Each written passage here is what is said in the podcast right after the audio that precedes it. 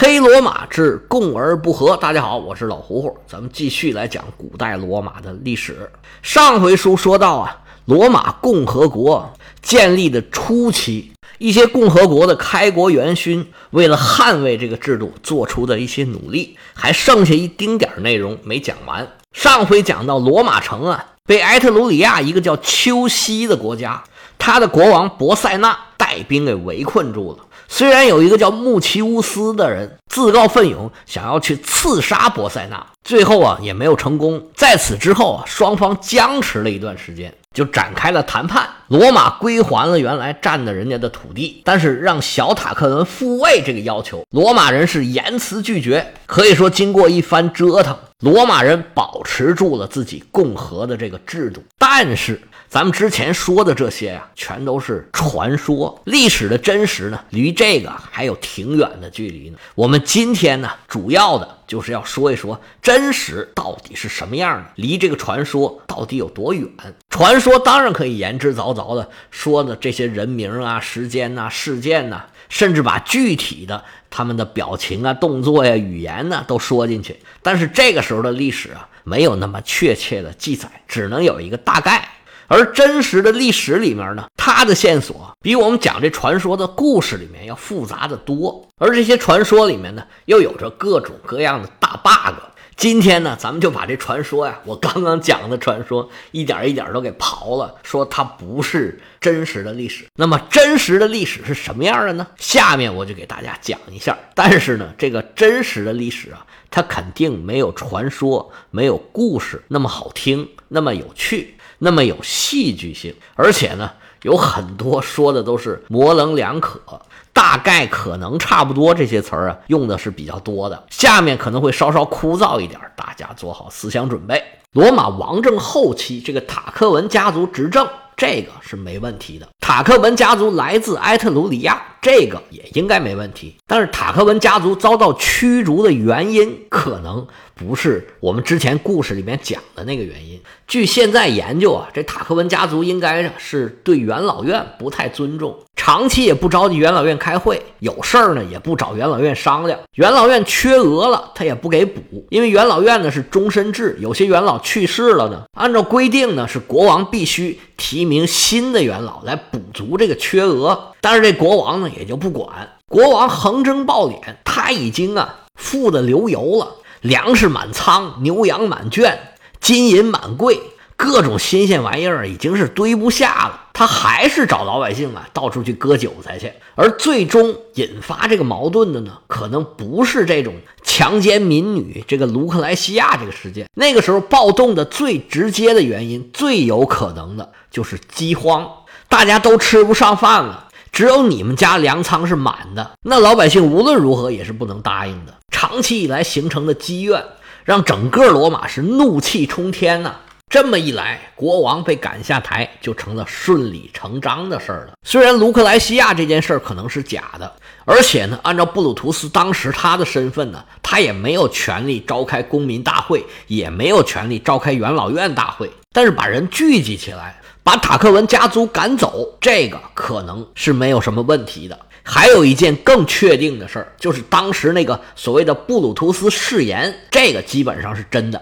布鲁图斯誓言是说，当时罗马人聚在一起，一起宣誓，说为自己、为子孙，从此以后再也不许有国王了。如果谁要是想复辟王政，那天把我怎么长，地把我怎么短，人人得而诛之。这个叫布鲁图斯的誓言。后面来看呀，确实是这样。罗马人把开始这段王政势力的反扑给顶过去之后，就好像再也没有人提说某某人要复辟王政制度，要当国王，好像没有了。但是这个制度呢，也并不是罗马一家是这样。在当时的意大利半岛，甚至在希腊，都有很多国家的制度啊发生了改变。在此之前的二百年左右吧，希腊半岛上啊，各个城邦的改革是风起云涌。最早改革成功的呢是斯巴达，他们在公元前七世纪，就是公元前六百多年的时候，这吕库古啊就给他们定下了这个贵族执政的寡头政治。虽然有两个国王，但这两个国王的主要工作就是打仗。日常工作呢，由五个监察官来负责。那这五个监察官的背后是斯巴达的主要的家族，是贵族执政。斯巴达别的不管，他就特别强调这个军事力量。那过了一段时间之后，在公元前六世纪开始，雅典开始了这个梭伦改革。雅典在表面上采用的是民主制。但是在中间呢，这个寡头制啊、建主制啊，都是来来往往，你方唱罢我登场。到了罗马的王政后期啊，雅典这套制度已经很成熟了。再过几年，到了公元前四百九十九年，就开始希波战争了。这个时候啊，意大利半岛上比希腊呢要慢一些，但是这时候呢，改革春风吹满地啊，意大利人民也要争气了。当时意大利各地的城邦啊都在蠢蠢欲动，而罗马这时候驱逐了塔克文家族，驱逐了他们的国王，也是这个改革大潮中的一部分。这王权的抵抗它是肯定存在的，但是似乎啊，外国对罗马的干预好像是没有，谁也没空管你，自己国家都还自顾不暇呢。罗马在这儿前后啊，确实跟埃特鲁里亚很多地方发生了战争，但是似乎啊不是来保护塔克文来复位的。咱们在传说里面提到的那场围城战呢，罗马可以说是大败而回，整个是打输了，他是被迫签的合约。但是就是这样。不管是王政的制度，还是塔克文家族，都没能再回到罗马，所以这个就明显的看得出来，这场战争跟塔克文家族似乎没什么关系。而且那个时候，各个城邦之间的战争是常事儿，而且都是互有胜负，谁赢了谁都不新鲜，大家也都是司空见惯。把王政推翻了，这属于搞破坏，这搞破坏容易，搞建设可就没那么容易了。我们在前一部分把王政时期的政治制度啊说的差不多还挺清楚的了。实际上呢，就是国王一人大权独揽，像元老院呐，其他一些事务性的官员都是对国王的一些辅助，他们是由国王产生，对国王负责。表面上看起来国王拥有所有的权利，但实际上呢，元老院的权力也是非常的大的，因为元老院实际上集合了罗马的各个势力。国王当然可以想尽各种办法为自己谋利益，但是如果你走得太远了，得罪老百姓得罪的太狠了，尤其是得罪元老院这些大家族得罪的太狠了，那这些家族联合起来要把国王推翻，你看这不就是成事儿了吗？那么到了共和国时期。罗马表面上来看，掌握最大权力的就是全体罗马公民，因为执政官是由罗马公民大会选举产生的。但实际上呢，远远没有这么简单。这个所谓共和制的改革，实际上是对原来的这套制度呢一种拆分重组。原来的国王啊，虽然是用罗马人当时的眼光来看呢，可以说是无恶不作。但是呢，一个国家它没有国王还不行，无论是内政还是外交，无论是战争还是商业，它没有这么个带头人呢，你这个国家没有办法迅速的做出好的决策，没有办法应对啊时代的发展，其他国家、其他地区的一些行动，你没有办法快速有效的进行回应，那这个国家会碰到无数的问题，那也就谈不上生存和发展了。所以国王这权力啊，还是要有人来掌握，有人来行使。那怎么办呢？罗马人就想出了一个办法，他们选出了执政官。这就相当于虽然把国王给废掉了，但是王权并没有废掉。但是国王太可恨了，咱不能要国王，怎么办呢？就找两个人，因为一个人他就很容易变成国王。咱们找两个人相互制约，互相一牵制，加上元老院跟老百姓在旁边看着。那这个执政官就没有那么容易变成国王了。意思就是说，选举两个一年王代替这个终生王。这两位执政官呢，最开始应该是有分工的，但是这种分工呢，分工不分家，俩人的权力是一样大的，是对等的。在这套制度稳定的实行了一段时间之后。执政官这个名字才正式的给定下来。这执政官呢，在拉丁语读作 consuls，这个词儿呢是指两个人一起跳跃或者一起跳舞这意思。这个词儿呢分两部分，前面这个 con 就大致相当于现在英语里面这个 co c o 什么 company corporation 和 cooperation 就是合作这种词儿的这个词根就是俩人一起的意思。后面这半这个 sulus。在拉丁语里面，大致相当于跳跃的意思。在拉丁语里面呢，这个 insula 是指海岛的意思。现在英语里面这个 island 就是从这儿来的。这海岛的意思呢，就是一个石头跳到海里边去了。现在我们当然知道这岛屿是怎么形成的。那古人呢，凭借直觉，他可能就觉得那岛就是一个石头跳到海里边去了。这前后两半加在一块儿，consuls，我们现在翻译成同僚执政官，或者就把这个词儿啊翻译成同僚官僚的那个僚。这执政官叫 consuls。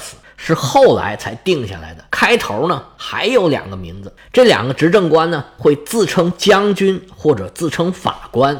这就反映在共和初期的时候，这两位执政官的一些职能，其实他就是继承了原来的国王的权利。因为原来带兵打仗和审案判案，这都是国王的权利。但是后来啊，应该是叫起来太麻烦，就都统一称呼叫这个同僚执政官了。这个名儿啊，当然也不是白叫的。俩人同时执政这事儿啊，并不好办。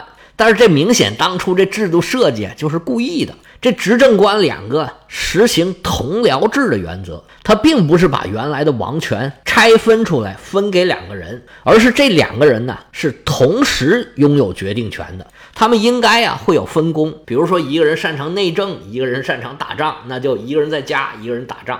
但是这个分工是没有约束力的，这两位执政官自己职权范围的事儿啊。另外一个执政官都可以参与，在罗马的历史上，两位执政官互相意见不统一，你发命令我给撤销，我发命令你给撤销，这种事儿很常见。因为当时罗马人认为啊，这个王权呢它是统一的，不能分割。我把它交给两个人呢，这两个人呢有时候这个权力呢就会互相抵消。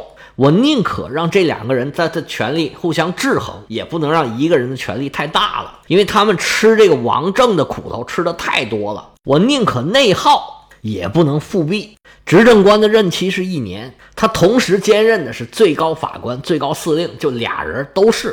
罗马人认为啊，国王是在法律之下的，那么这执政官他当然也是，但是他可以执行法律，因为他是最高法官嘛。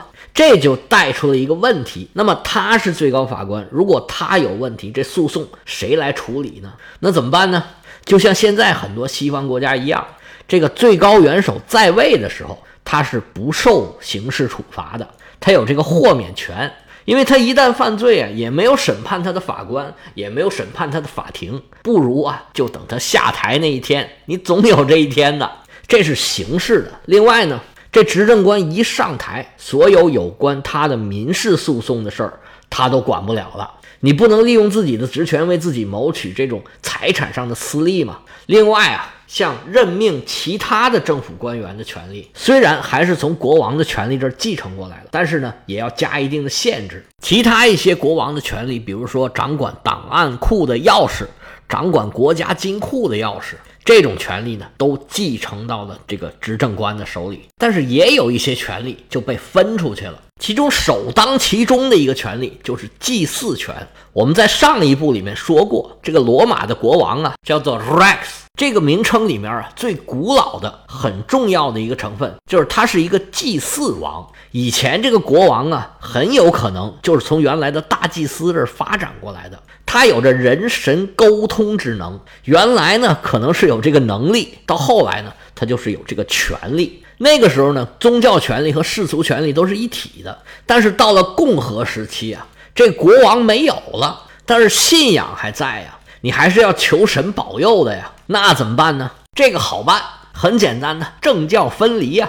这献祭王啊，可以任命一个人，他专门管这一套宗教事务，没有别的权利，也没有别的职务，你只拥有崇高的地位，社会地位很高，哎，大家都很尊重你。你就踏踏实实的在这搞献祭吧，啊，搞科研，研究研究怎么取悦这些神明，其他的事儿你就甭管了。以前呢，所有的这神职人员都是由国王来任命的，现在不行了，执政官呢你就管凡间的事儿啊，这些这些超越界的跟神仙有关的事儿啊，有的是交给各个民社来推举他的更新的人选，有的呢就是由自己这个原来的祭司团体自己来选。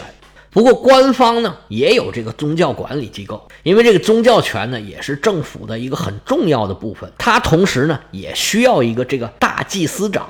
这大祭司长啊，跟刚才咱们说那个祭祀王不一样，这祭司长是半官方性质的，他要去跟政府沟通资源，比如说搞活动啊，要人呐，要钱呐。那政府对这些宗教团体有什么要求啊？哎，要两边沟通，要有这么一个人。这个人呢，就由各个祭司团体选举产生。罗马这个时候啊，就基本上已经彻底的政教分离了。另外啊，还有一些权利，执政官是彻底就没有了。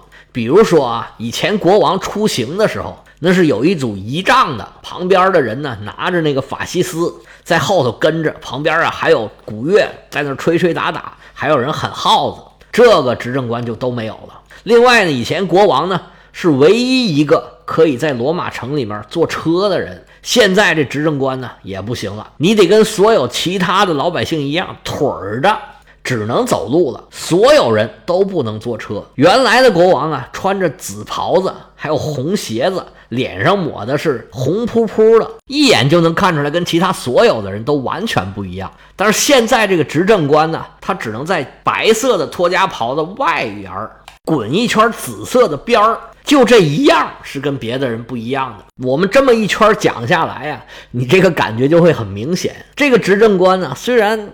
多少就很像国王啊，但是他并不是国王，这差的还挺远的。虽然权力也挺大的，但是有没有一种感觉，这执政官呢，更重要的是要干活儿。你这边还没上台呢，那边有好多事情就等着你去做了，而且任期呢就只有一年。虽然有这样那样的问题，但是对于每一个罗马的公民来说，做执政官的可能性啊，就大了好多好多倍。从这个角度上来看呢，不得不说，这套机制让更多的罗马公民呢有了奋发向上的动力。对于每一个罗马公民来说，做一次执政官，那绝对是一个光宗耀祖的事儿。而且呢，不光有荣耀啊，将来啊。还会有特别特别多的实际的利益。那么跟这个执政官直接相关的一个职位就是独裁官。独裁官在拉丁语里面读作 dictator，英语里面读作 dictator。它的词根呢就是拉丁语里面读的 dictat，就是发号施令的意思。另外一个跟它相关的词儿，大家一定非常熟悉，就是 dictation。咱们上过学都知道，这 dictation 就是听写的意思。其实就是从这个词儿里面引申出来的，就是我说你听。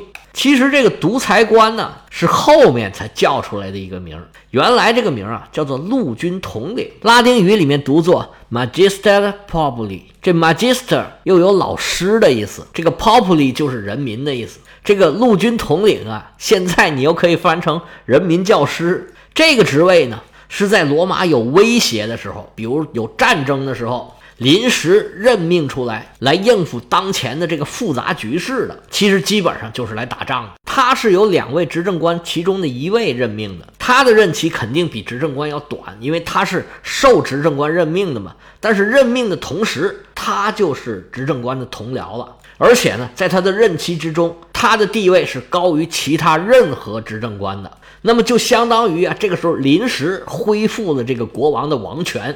他的任期呢是受双重限制，第一个就是推举他当独裁官的这个执政官的任期之内，他才可以当这个独裁官。如果说这个执政官下台了，他也得下台。另外一个，他的任期最多不能超过六个月。那么在任命这位陆军统领的同时，他呀必须要指定一位骑兵统领，那位骑兵统领呢是他的手下。任命独裁官呢，就是执政官本人的事儿。其他人，包括所有的老百姓，没有任何机会参与，因为罗马呀经常要打仗，所以独裁官呢也是屡屡在罗马的历史上出现。后世著名的凯撒大帝，他就是一个非常著名的独裁官。说到这儿啊，这国王的权力已经拆的是七七八八的了。罗马的政治制度发生了巨大的变化。那在这种变化之下，其他的部门又受到了什么影响？对罗马后世的发展？又带来了什么样的作用呢？咱们下回啊接着来分析。